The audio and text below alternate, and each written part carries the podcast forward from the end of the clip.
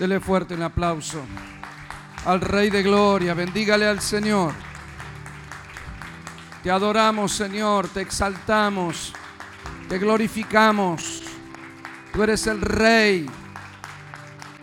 Aleluya. Gloria al nombre del Señor. Tome su asiento, iglesia preciosa, por un momento. Sabe, hay una, hay una historia en la Biblia, en Primera de Samuel. No, no quiero que lo busque, solo se lo voy a, se lo voy a comentar. De hecho, no, no voy a leer todo el pasaje, quiero, quiero explicarles algo. Eh, ese libro de Primera de Samuel no solo explica el nacimiento de Samuel y, su consagración como sacerdote, sino que también sus funciones. La función del sacerdote en esa época eh, era la, función no solo de tener comunión con Dios, sino de transmitir la, la voluntad de Dios al pueblo. Por eso los sacerdotes eran profetas. Y Samuel fue reconocido como sacerdote y como profeta. Y hay una historia del primer, de quien iba a ser el primer rey de, de Israel, que fue Saúl. Y Saúl no tenía en su programa ser el futuro rey de la nación, ni mucho menos. Era un jovencito que ayudaba a su padre en su casa, en su campo, en la, tierra que ellos tenían. Su papá cuidaba asnas o criaba ganado y tenía este, muchas asnas y él dependía económicamente de ese ganado. En esa época tener animales, criar animales o cultivar el campo era la fuente de ingreso que tenían las personas para sobrevivir. Entonces era muy trascendente, eh, lo va a encontrar muchas veces en la historia bíblica, la importancia que tenía el ganado o que tenía la cosecha para ellos, porque ese era todo su sustento. Pero las asnas una mañana cuando cuando Saúl, este, o con el papá, se levantó, vio que los animales se habían ido. Así que envió a su hijo con gente de la casa para ir a buscar esos animales. Y pasaba el tiempo y no los encontraban. Y eso es como hoy en día eh, no encontrar tu negocio, ¿no? Y, querer ir al lugar donde está y te desapareció tu fuente de ingreso. Bueno, lo mismo le ocurrió. Entonces Saúl este, era un joven y andaba buscando las asnas de su papá, que, con las cuales dependía la economía de su casa, pero no las encontraba. Entonces llegaron a un lugar y se enteraron que en ese lugar había un vidente, le llamaban así, ¿no? En esa época le llamaban vidente, la Biblia lo aclara, y que hoy en día se le dice profeta, un siervo de Dios. Esa persona era Samuel.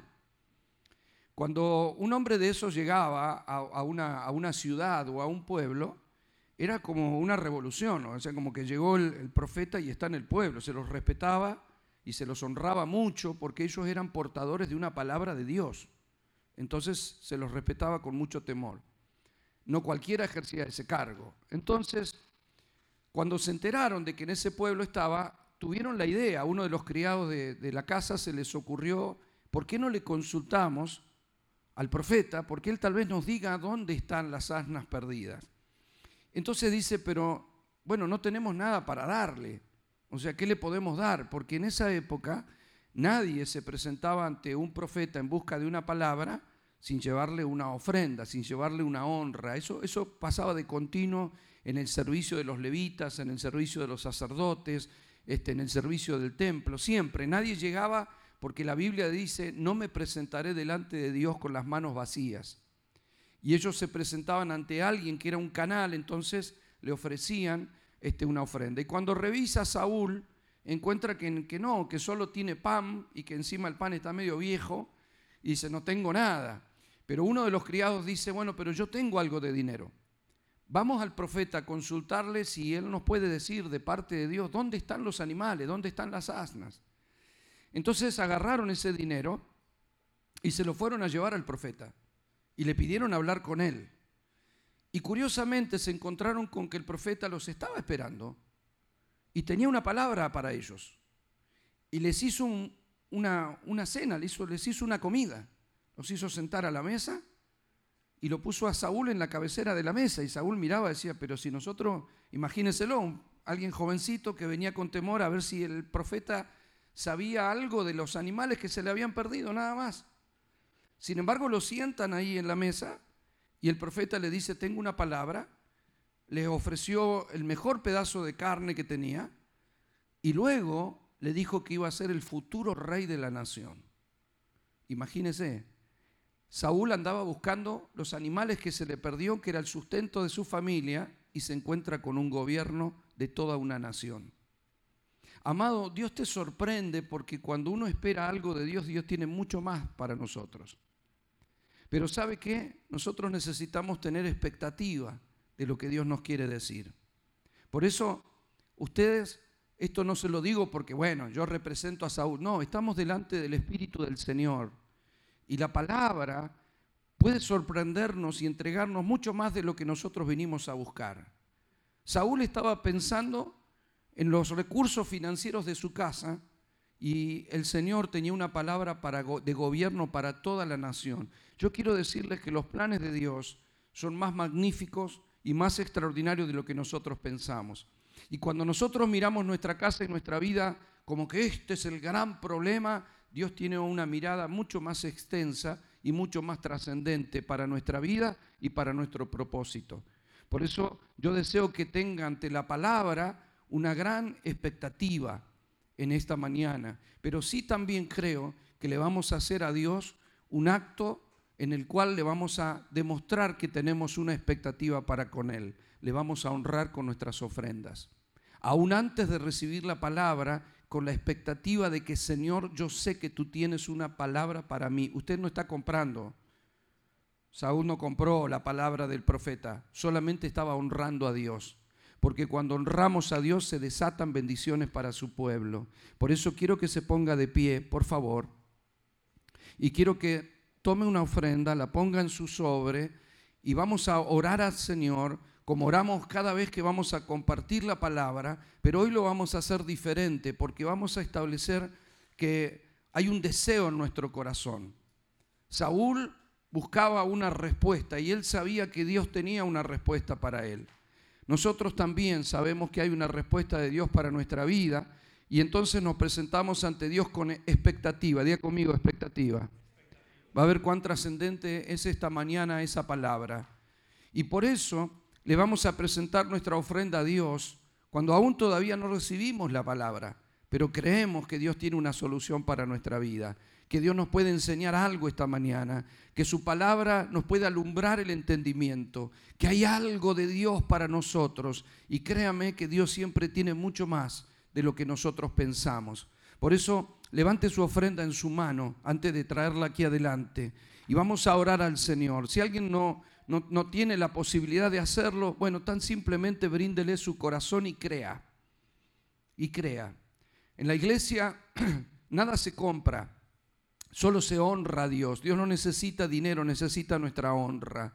Nosotros en esta casa ya tenemos su presencia, que es lo más trascendente pero sí estamos honrando a Dios aún antes de recibir la palabra y declaramos que Dios tiene respuesta para nosotros y venimos en busca de eso. Creemos en el poder de la palabra y sabemos que estamos en la presencia del Señor. Padre, te honramos en esta mañana, te bendecimos, te exaltamos con nuestra ofrenda. Queremos honrarte y queremos acercarnos a ti con expectativa.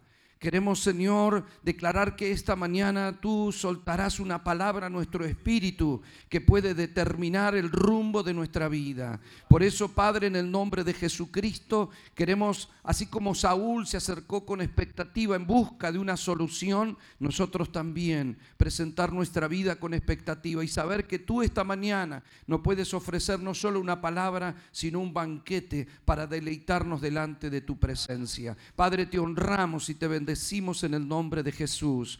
Amén. Amén. Puede traer su ofrenda, mi amado, traiga su sobre y luego ocupe su lugar nuevamente con esa expectativa que, que declaro para que el Señor hable a nuestro corazón.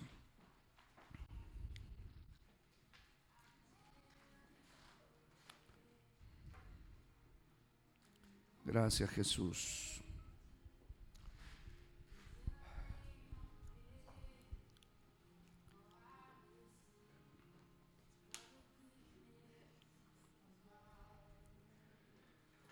Gracias, Señor.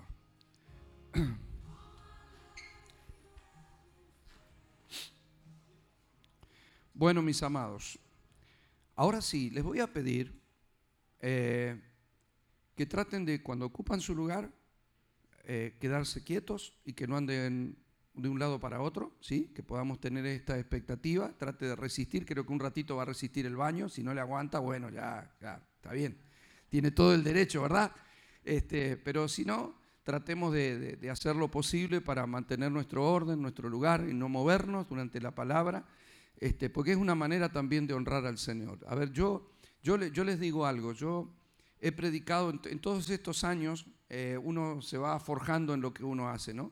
Entonces yo he predicado en pequeñas congregaciones y he predicado en estadios de esos de básquet, que hay miles de personas, en los congresos, en eventos multitudinarios. Y hay siempre ahí hay mucho movimiento y grito y van y vienen y los chicos corren. Y he estado en, congregaciones grandes en donde hay, mucho desorden a veces para predicar. Yo no me desconcentro cuando predico. A mí no, no me molesta, o sea, si se quieren mover, yo no me desconcentro. Pero sí a veces me apena, me, entristece que alguien que, se mueve en un momento se va al baño y, antes oramos para que Dios nos hable. Es decir, no, no estoy pensando en mí, estoy diciendo, oró para que Dios le hable y cuando Dios le habló se fue al baño. O sea, nadie haría eso con un ser humano, ¿verdad? Nadie le diría, bueno, habla conmigo, cuando me está hablando me voy al baño. ¿Eh? Pero seguí hablando que yo ahora vengo. O sea, entonces tenemos que ver más allá de la persona, más allá de la situación, y si uno puede aguantarse un ratito de moverse de un lado a otro, de hablar con el que tiene al lado, de todo eso, este, concentrarse un poquito en lo que el Señor y que no se nos escape algo que Él, él nos pueda estar diciendo en esta mañana. Yo les mencioné la palabra expectativa, y no, no por casualidad, este, sino porque la expectativa es muy trascendente en nuestra vida. La palabra expectativa de manera natural, no porque voy a buscar un versículo que la mencione. Si buscamos, deriva de una palabra griega que se traduce como mirado o visto. Y yo decía, ¿qué tiene que ver con mirado o visto con expectativa? Es que la expectativa es algo que uno ve aún en su corazón. Es algo a lo que voy, es algo a que quiero lograr. Y la definición en el diccionario es la esperanza, sueño o ilusión de realizar o cumplir determinado propósito. Es decir, cuando alguien tiene un sueño, cuando sueña con un proyecto, con algo en la vida, de alguna manera lo está viendo. Tengo que visualizar mi sueño, ¿no es cierto? O sea, cuando uno dice, ay, ¿cómo quiero tener una casa? Bueno, propia, está pensando en esa casa, la está visualizando en su corazón. Eh, en cada emprendimiento, en cada cosa que queremos, tiene que haber una, una idea en mi interior de qué es lo que quiero, por qué hago lo que hago, qué estoy persiguiendo. De eso se trata la fe. Usted sabe que nosotros hablamos mucho de la fe porque la Biblia lo menciona, pero no hay una palabra que traduzca correctamente la palabra pistis, que es en el griego, que nosotros la encontramos en la Biblia traducida por fe, pero que muchas versiones la traducen como esperanza. ¿sí? Es decir, la fe fue una palabra que se inventó para declarar algo que se cree, pero muchas de las versiones bíblicas la traducen como esperanza. Es decir, cuando Dios te habla, Dios no te da un concepto mental o una información, sino que Dios te, te quiere mostrar algo. Por eso dice que la palabra es lámpara para nuestros pies y lumbrera para nuestro camino. Lo dice en el Salmo 119, verso 105. Es lámpara a nuestros pies, es lumbrera a nuestro camino. Fíjese que los, los vehículos, los coches que nosotros tenemos, tienen lo que llamamos la luz baja y la luz alta, ¿no? O sea, la luz corta o la luz larga, como le llaman en algunos lados, ¿no? Pero tenemos una luz que es bajita y cuando salimos a la ruta le ponemos una luz mucho más potente.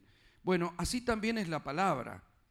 Dice que es lámpara para mis pies luz baja, lumbrera mi camino, luz alta.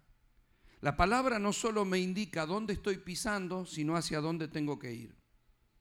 Dios pretende que pasemos la palabra de la dimensión de los conceptos teológicos o bíblicos a que me muestre la vida y la voluntad de Dios. Y no solo me muestra mi corazón hoy, mi condición hoy, y me veo dónde estoy parado, sino que además me muestra dónde me quiere llevar me alumbra un camino que no veía, me muestra una salida que yo no encontraba. Esa es la gran virtud de Dios, que te marca un rumbo.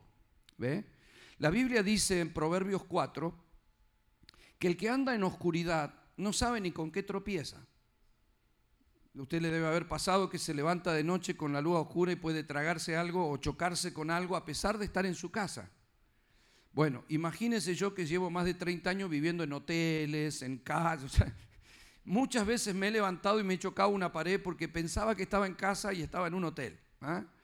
Entonces, cuando uno no conoce el lugar, es mucho más difícil, porque al no ver, uno se levanta creyendo que está a la puerta y en su casa más o menos tiene el cálculo, ¿no? Uno se levanta medio dormido y ya le va calculando los pasos y todo, pero en otro lugar uno se choca. La Biblia dice que el, que anda en tiniebla, que no tiene la luz de Dios, no sabe con qué tropieza en la vida. Tiene un problema y no lo logra esquivar, no lo logra evadir. Y muchas veces no encuentra la salida. Por eso hay personas que se suicidan porque no encuentran una salida, tienen un problema y no saben cómo salir de ese problema. Nosotros en Cristo tenemos la luz.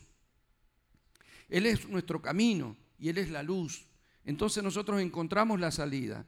Él dice que Él es la puerta también. Nosotros encontramos al ahora, ahora sí sabemos que Dios tiene algo para nosotros. Antes no lo sabíamos. Ahora sí, yo no ando más en tiniebla, sino que andamos en luz. Y dice el mismo Proverbios 4 que el camino del justo es como la luz que va en aumento. Cada vez tenemos que ver más.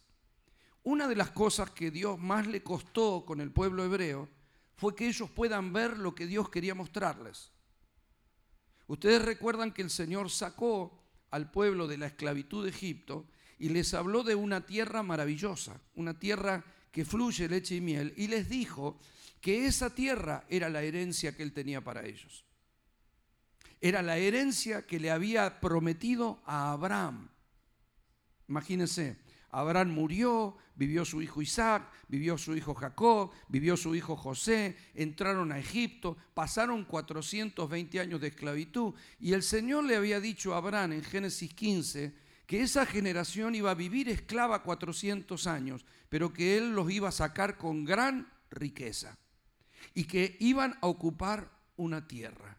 Y dice que Abraham no pudo ver la tierra, pero murió creyendo que sus generaciones futuras iban a ocupar la tierra. Fíjese la visión. Es ver más allá de mi propia vida. De hecho, el Señor en Génesis 15 le dice a Abraham, después de todo esto, que tus tataranietos van a vivir en la tierra de bendición, pero tú te vas a morir y te vas a, a juntar con tus antepasados en paz. O sea, morir feliz sabiendo que no voy a tocar algo, que lo van a tocar mis nietos, eso es tener visión generacional. Eso es creer que lo que estoy haciendo va más allá de mí. Estoy creyendo que la vida me trasciende cuando hago algo en el Señor y no tengo una visión para hoy solamente. Hoy tengo cosas que hacer, pero mi visión va mucho más allá de hoy. ¿sí? Tiene que haber una proyección. Los jóvenes no pueden gastar sus días en el hoy. Y mañana, no, no sé, pero hoy voy a dormir. O sea, hoy vos podés dormir, pero tenés que tener proyectado un mañana. Debemos trabajar con una esperanza. Debemos trabajar con la visión de hacia dónde vamos. Porque si yo no sé hacia dónde voy, entonces ¿cómo trabajaré para concretar mi sueño? Esta casa, como Kingdom Center, tiene una visión y tiene una expectativa y nos vamos proyectando y vamos creyendo en cosas que todavía no vemos y no tocamos, pero ya lo estamos creyendo porque es parte de lo que Dios nos ha venido hablando y para lo cual nos ha establecido. Entonces, no se levantan obreros, ni se organizan cosas, ni se hacen reuniones para servicio y ensayos. Y no, no, se hace todo eso porque tenemos tiempo y no sabemos en qué gastarlo. Se hace porque estamos trabajando con metas. Vamos trabajando con un propósito. Un joven que estudia en la universidad y que cada día tiene que volver a estudiar para rendir exámenes, no está perdiendo el tiempo. Está trabajando para un sueño que él ve en su corazón.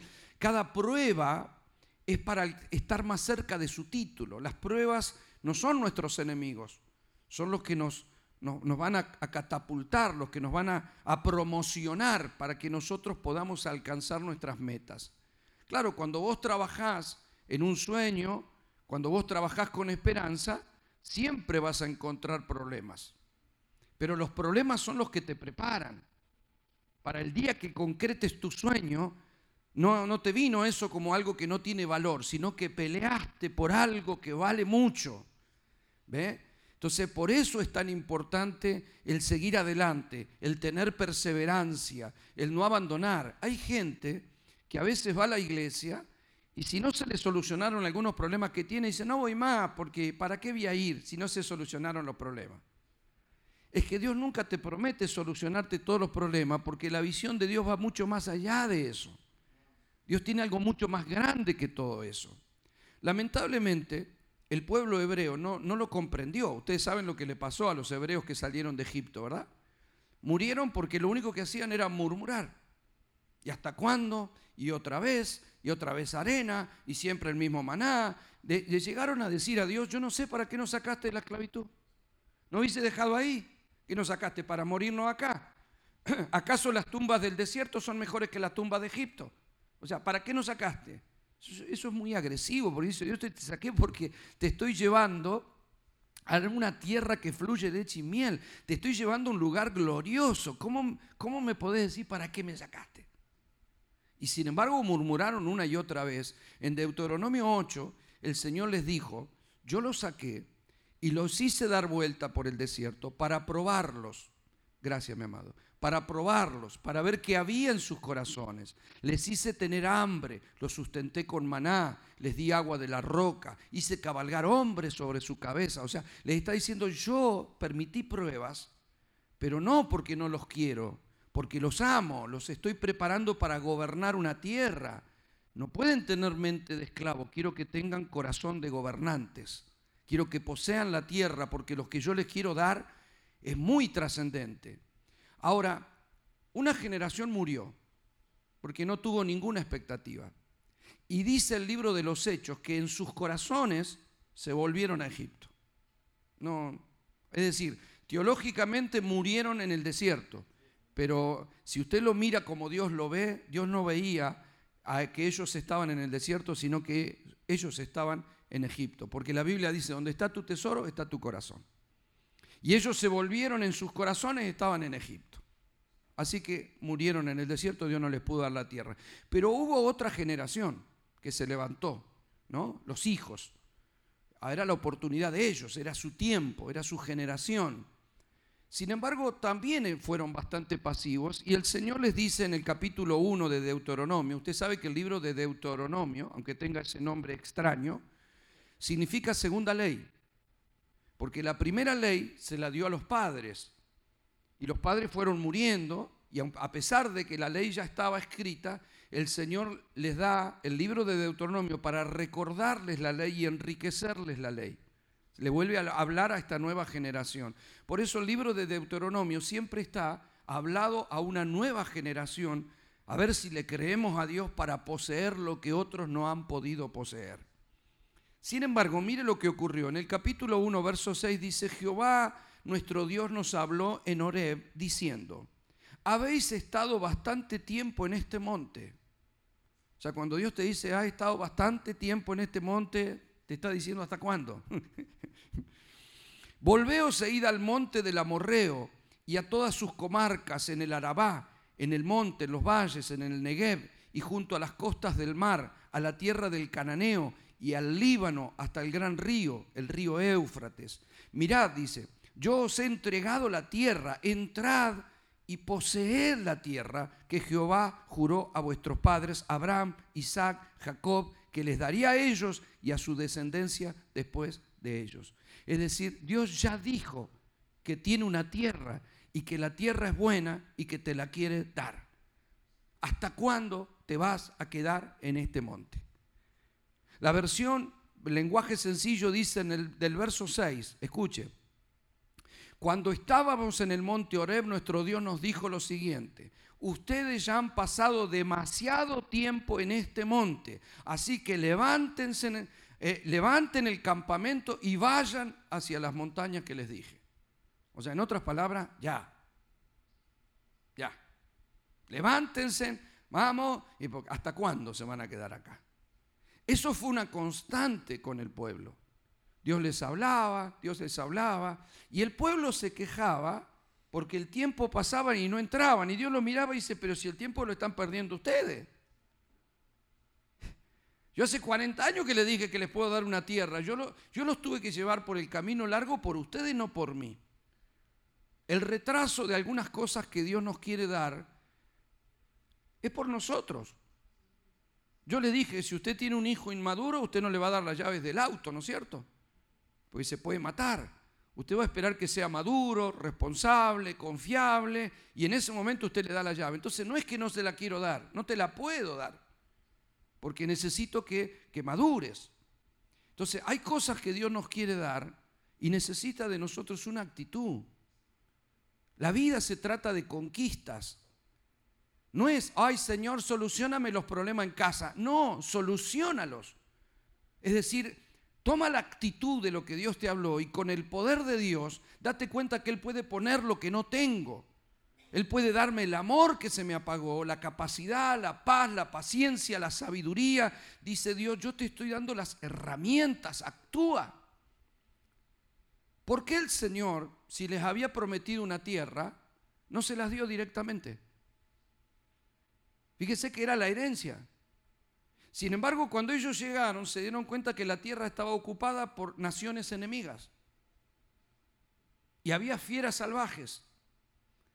Y el Señor les dijo, no los voy a sacar de golpe, los vas a tener que conquistar. Ahora, tratemos de entender lo que Dios plantea, porque, a ver, ¿Para qué? Señor, si me dijiste que me va a una tierra, que la tierra esté vacía y lista para que yo la siembre, no, no que tenga que andar peleando para conseguirla. ¿Por qué tengo que andar peleando por algo que vos me querés dar?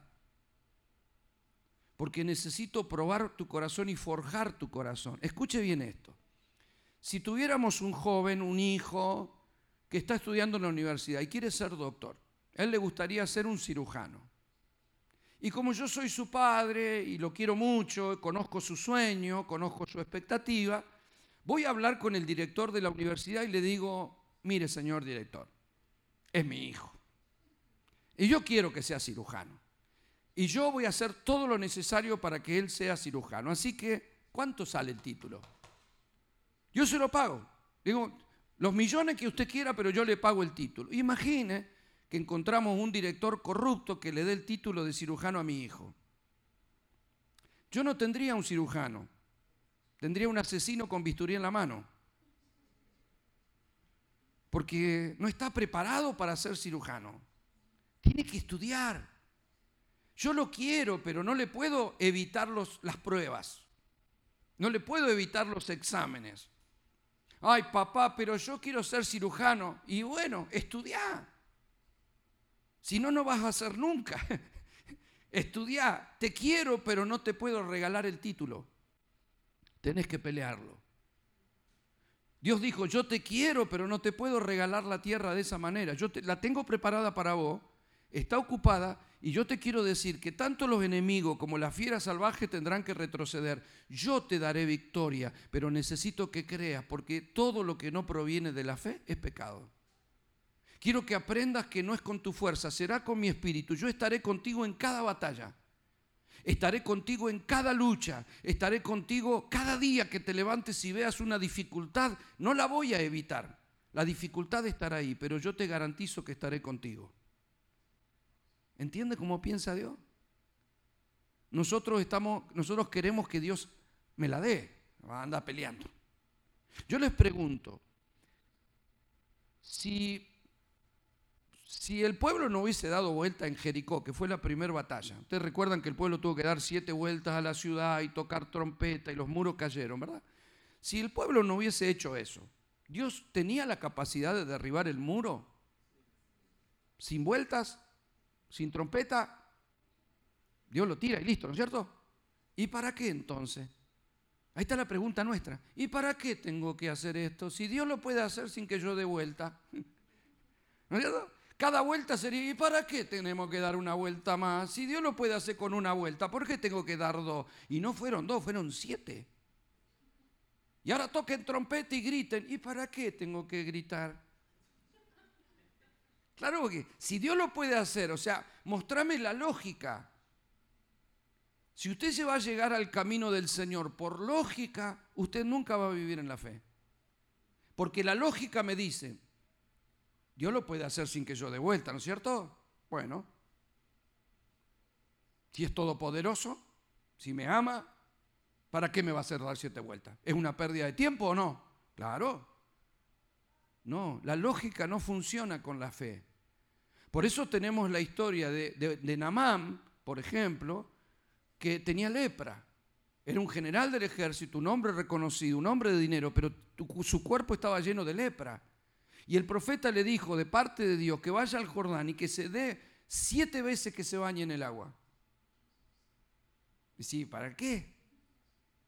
Namán usó la lógica. Namán dice, ¿acaso este río es mejor que los ríos que están cerca de donde yo vivo? Para eso vine hasta acá, para que me diga que me meto. Yo vengo para que Dios me sane, no para que me manden al río a bañarme siete veces. Y uno de los criados, y ya se iba, ¿eh? Y uno de los criados le dice, pero si te hubiese pedido algo más difícil, ¿lo hubiese hecho? Sí. Y si te hubiese pedido riqueza o que lo hubiese hecho, sí. Y entonces, si te pidió que te meta al agua siete veces, ¿por qué no te bañás? Ya. Vamos, vamos. Imagínense que han, han, parado porque no se movían solo, había varios hombres, habían. Imagínenselo a Namán a la vista de todos metiéndose al agua y todo lo demás así, ¿no? Al leproso al agua. Salía del agua todo mojado, pero con tanta lepra como se había metido. Primer baño, segundo baño. O sea, cada baño debe haber sido, ¿para qué estoy haciendo esto, no? Porque la fe tiene ese algo de que, qué, tonto, ¿no? ¿Estoy, tonto yo o qué? qué? me pasa? ¿Eh? La fe tiene algo que, que quiebra la lógica, que quiebra la razón, que estoy haciendo algo loco. Sí, pero la fe se trata de eso.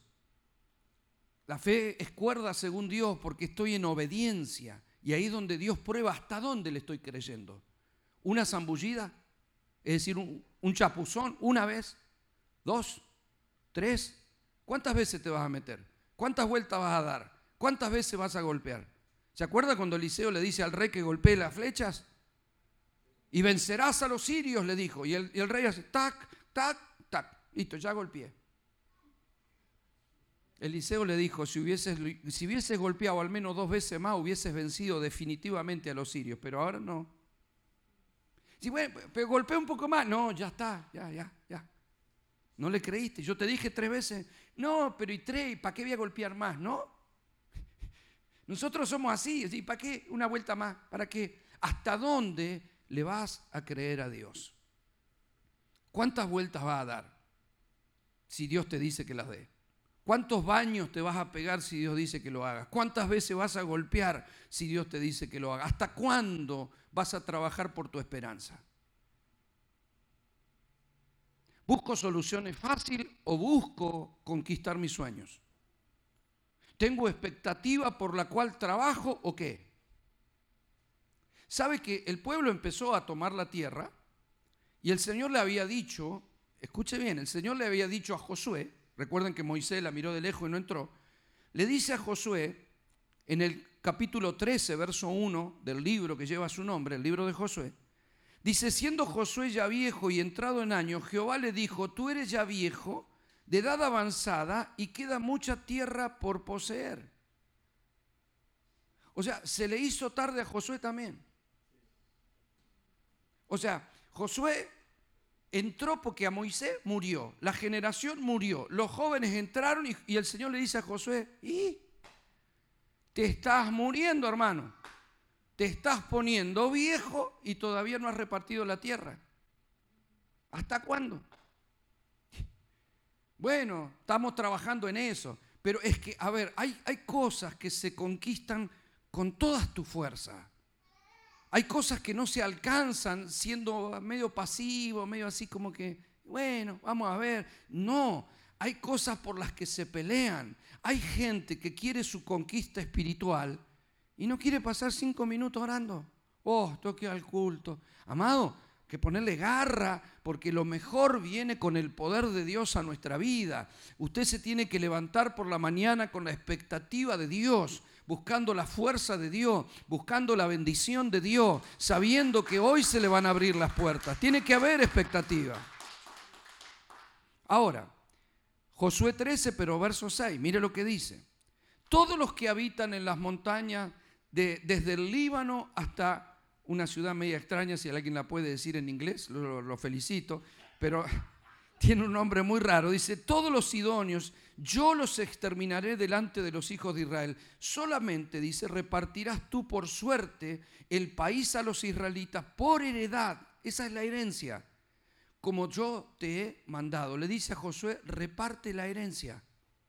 ¿Y cómo la tenía que repartir? Por suerte. Porque había que repartirla. Se hacía tarde. Va, va, hagamos un sorteo. ¿A quién le toca esta parte? Y hacían un sorteo.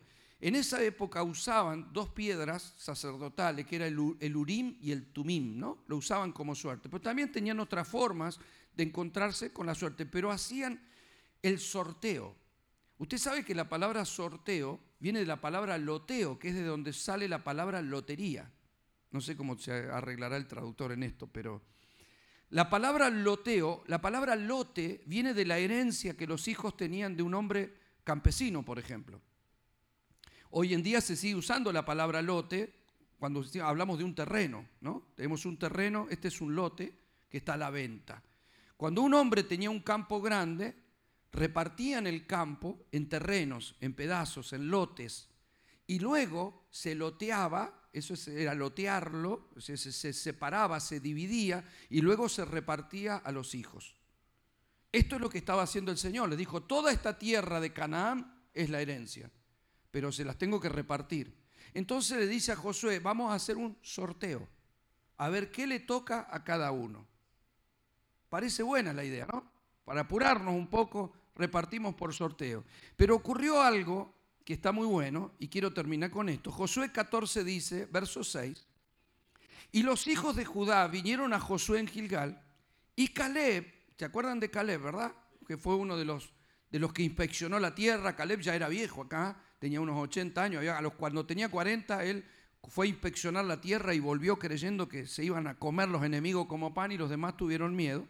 Dice, Caleb, hijo de Jefones, eh, Ceneseo, le dijo, tú sabes lo que dijo Jehová eh, eh, a Moisés, varón de Dios, en Cades Barnea, tocante a ti y a mí, porque Dios le habló a Josué y a Caleb, ¿verdad? Les dijo que ellos iban a entrar a la tierra, que los demás iban a morir, pero que ellos iban a entrar acá. Y él estaba ahí.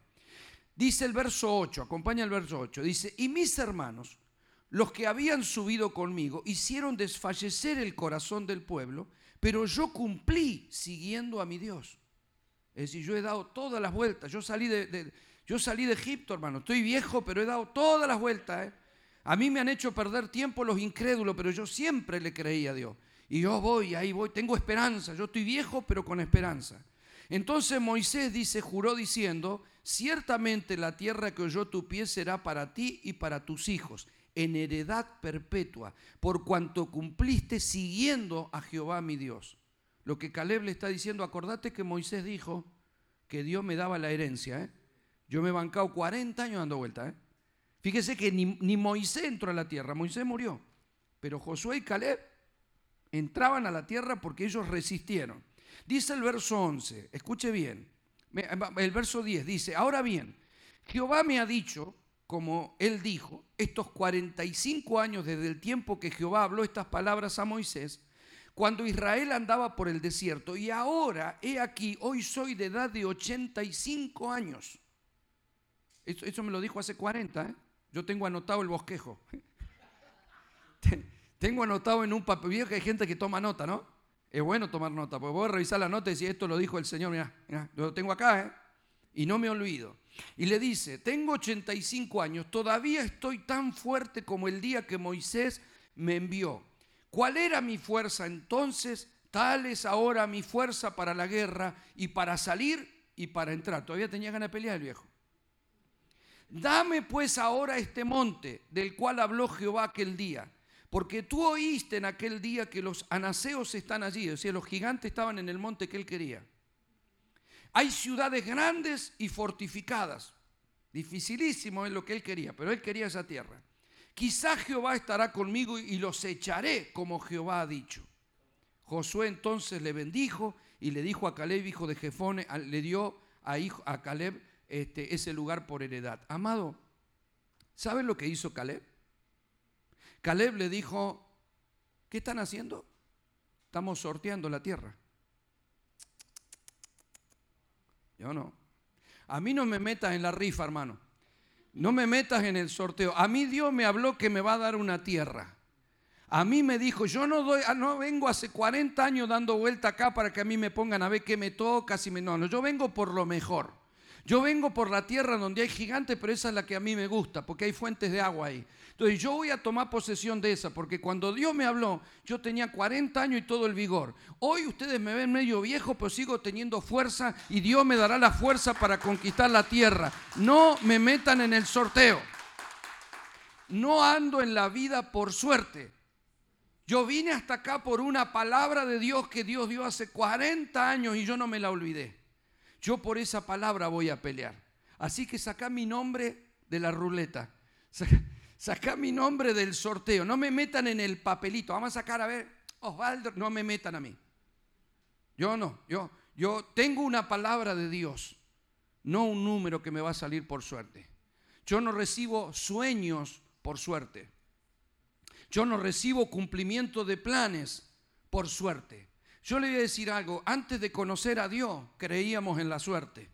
Ahora creemos en la palabra de Dios. Y si Dios dijo que nos dará, todo lo que Dios dijo lo vamos a recibir. Pelea por tu sueño, porque no te faltarán la fuerza. Pelea por tu herencia. Pelea por lo que Dios te habló proféticamente. Pelea con expectativa. Levántate cada mañana y cuando te sientas débil, deja que Dios te renueve la fuerza y usted vuelva a declarar. Alábele al Señor. Declare la palabra y posea su sueño. Pelee, porque si Dios te dijo que te lo dará, está esperando que le crea. Pelea, sea con gigante, sea con fortaleza, con lo que fuera. Pelea, pero conquista tu sueño. Vamos, póngase de pie y apláudale fuerte al Rey de Gloria. Pelea por tu sueño, ten expectativa.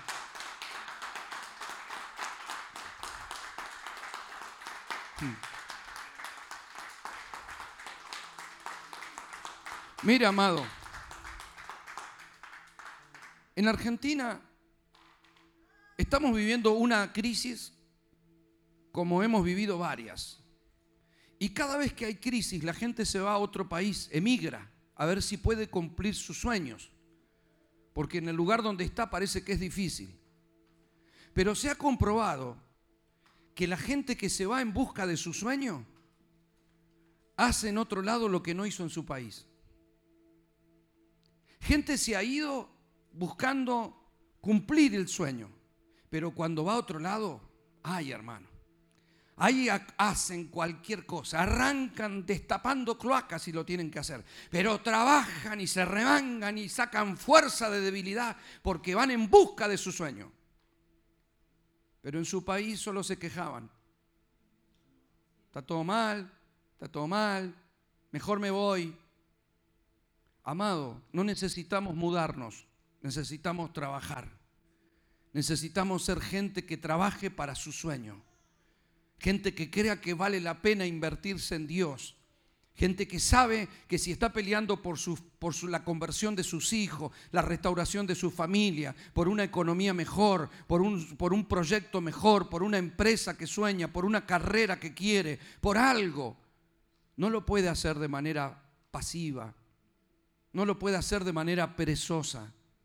Lea el libro de Proverbios y va a ver cómo el Señor asocia la pereza con la ignorancia y la sabiduría con la buena actitud.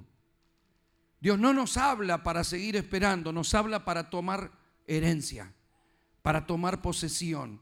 Nos entrena, hemos estado en escuelas, hemos estado en talleres, hemos pasado horas escuchando una palabra. Amado, yo no vine a perder el tiempo y yo creo que usted tampoco. Yo no soy bueno para entretener gente. Si acá pasan una película se van a entretener más que viéndome a mí. Pero ¿sabe qué? Usted puede mirar películas todos los días y jóvenes que están en la universidad y están en clase saldrán con un título. Y no hay títulos para ver series, hay títulos para conquistar cosas. Entonces todo lo que nosotros hemos hecho, toda clase, todo esfuerzo que usted hizo, de salir de trabajar, de dejar su actividad, de tener que trasladarse hasta acá en su auto, ¿eh? cambiarse y venir a la reunión. Y ayer tuvimos dos talleres y hoy estamos de vuelta acá. Amado, no estamos perdiéndome el tiempo. Créame, vamos en busca de un sueño. Vamos en busca de una herencia, vamos en busca de una conquista. Pelea tu sueño, habla tu sueño. Caleb debe haber hablado esos 40 años, estaba rodeado de gente que se quedaba y se quedaba y Caleb se enojaba porque él quería avanzar, pero él peleó por su sueño. Habló lo bueno. Él dijo, la tierra es buena, vamos a ganar, vamos a conquistar. Dios quiere ver una actitud de fe en tu vida, aunque hoy no tengas en tu mano lo que Dios te habló. Créelo. Hay cosas que se pueden poner mal, ¿Y qué vas a hacer cuando estás orando por un hijo inconverso y llegas a tu casa y tu hijo está peor que ayer? Renueva tu fe, vuelve a creer. Declara la palabra, Señor, tú dijiste, yo lo voy a ver, lo voy a ver caminando en fe, lo voy a ver en victoria, lo voy a ver ungido, lo voy a ver sirviéndote. Tú me darás victoria. Créalo todas las veces que sea necesario. Aleluya. Apláudale al Rey de Gloria. Vamos, bendígale al Señor.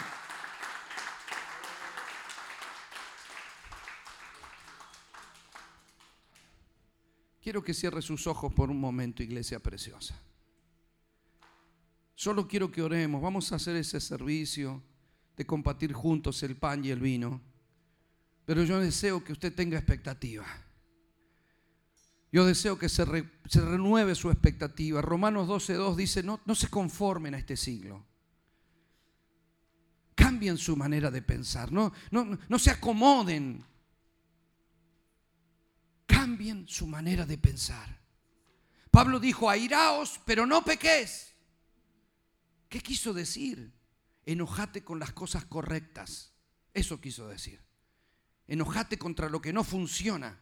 No te enojes contra Dios, no te enojes contra la vida, no te enojes con vos mismo. Enojate contra las adversidades y vencelas.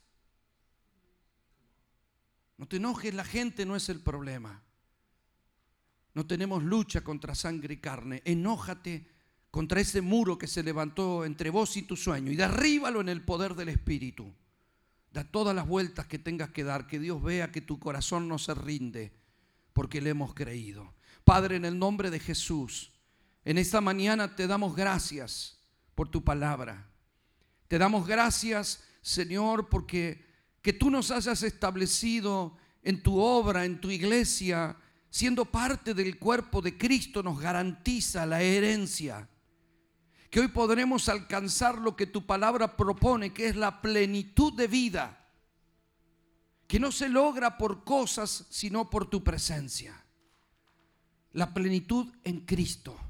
Sentirnos pleno y avanzar y conquistar. Y si hay gente que consigue cosas bajo el yugo de Satanás, ¿cómo no vamos a conseguir cosas nosotros? Bajo el poder de tu gobierno. Creemos, Señor, que todo es nuestro, nosotros de Cristo y Cristo de Dios. Y que viene un tiempo de expansión y de avance en todas las áreas de nuestra vida. Y que hay un poder de restauración, de sanidad y de cambio para las relaciones familiares, para los matrimonios, para los hijos, para la economía, aún para nuestro cuerpo tú pondrás el vigor, la fortaleza para seguir avanzando en esperanza.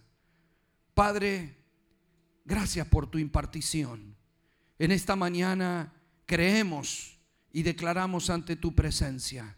Por eso, Señor, hacemos lo que debemos hacer ante tu presencia, que es celebrarte, honrarte y agradecerte.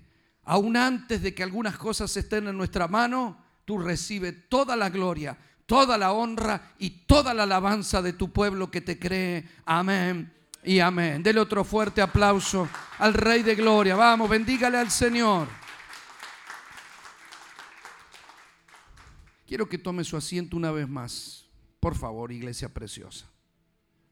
Vamos a hacer un cierre a esta reunión compartiendo el pan y el vino. Hoy se ha reducido un poco a esto, ¿no? A, que esté la copita con el vino acá y el pedacito de pancito ahí. Y está bien, es una cuestión de comodidad, es una cuestión de... Lo que no se nos debe perder es la revelación de lo que esto significa. ¿Sabe? el Señor dijo que cuando partemos el pan, debemos repartirlo entre todos, ¿no es cierto? Es decir, que lo que vamos a recibir es el pedacito de un pan que el Señor dijo que debimos partir para que recordemos que Él fue partido por nosotros en la cruz. Ahora, cuando uno parte un pan, vamos a suponer que alguien trajo un pan grandote y vamos a partirlo en pedacitos, ese pan lo representa a Él, eso es lo que Él dijo. Y que al repartirlo en pedacitos, cada uno de nosotros va a comer un pedacito del mismo pan. No es otro pan, es el mismo. El pan es uno solo. Diga conmigo, el pan es uno solo. Pero claro, ahora está partido. Entonces el pan queda dentro de cada uno es un pedacito. La virtud del alimento, y por eso Jesús se mostró como un alimento muchas veces, es que al sumergirlo, al meterlo en nuestro cuerpo, se convierte en nosotros. Nosotros somos el resultado de lo que comemos. El alimento es vida. Pero va a haber dentro de nosotros un pedacito del mismo pan. ¿Cuál es la idea de Dios? Que cuando nos vayamos cada cual a nuestra casa, uno sale con su auto para allá, y el otro para allá, y el otro para allá, pero el pan se va entero como llegó. Esa es la revelación. Dios se partió para unirnos. Partimos el pan, repartimos el pan, pero para unirnos como un solo cuerpo que come de un pan. ¿Entiende? Puede haber distintos estómagos, pero hay un solo cuerpo, que es el cuerpo de Cristo. Y cuando bebemos el vino, que, que, es símbolo de su sangre, lo que hacemos es limpiar nuestra vida espiritual en Él es su cuerpo. Recuerden que el nuevo pacto es el nuevo hombre. No somos muchos, somos uno y el mismo en él. ¿Me está comprendiendo, iglesia preciosa? Por eso dijo el Señor en Primera de Corintios 11, 23, esto es lo que me enseñó el Señor, dijo Pablo. Que podíamos reunirnos y comer el pan y beber la copa, haciendo memoria de lo que Él hizo por nosotros.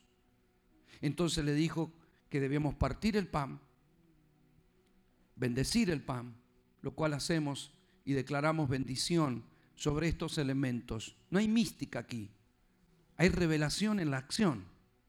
¿Ve?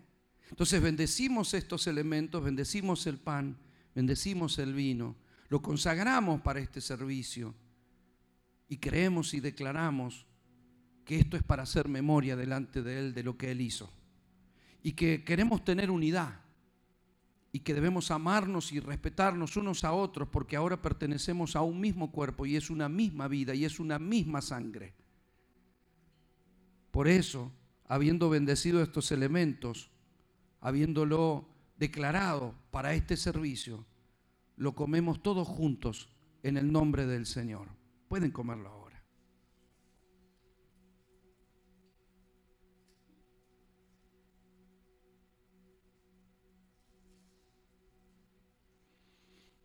Ahora si me ayuda Gerardo, por favor.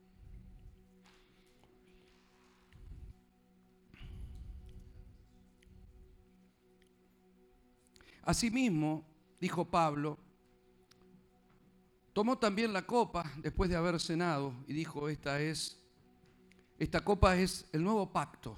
El nuevo, el nuevo pacto, recuerde usted que es el vino nuevo. Es el nuevo hombre, es la nueva revelación de lo que vivimos y de lo que hacemos es el nuevo diseño de Dios y está forjado en la sangre de Cristo.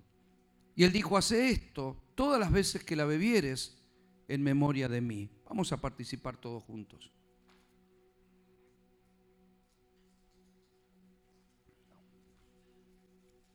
Así pues, dice Pablo, todas las veces que comieres este pan y bebieres de esta copa, la muerte del Señor anunciás hasta que Él venga. Y quiero decirle algo, amado.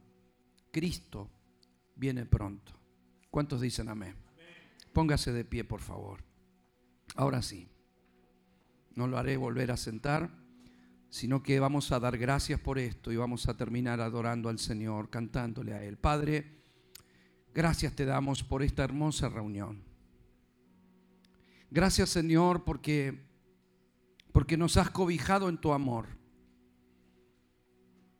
Gracias porque tenemos el privilegio de servirte, de honrarte, de amarte, de adorarte. Gracias porque podemos ser todos juntos parte de tu familia. Y que tú nos hables no solo del amor y del perdón eterno, sino también de una herencia en este tiempo.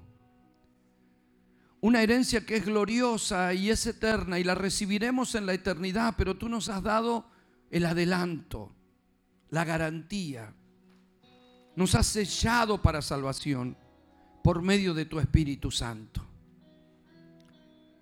Qué hermoso, Señor, que nos adelantes como garantía nada menos que tu Espíritu Santo.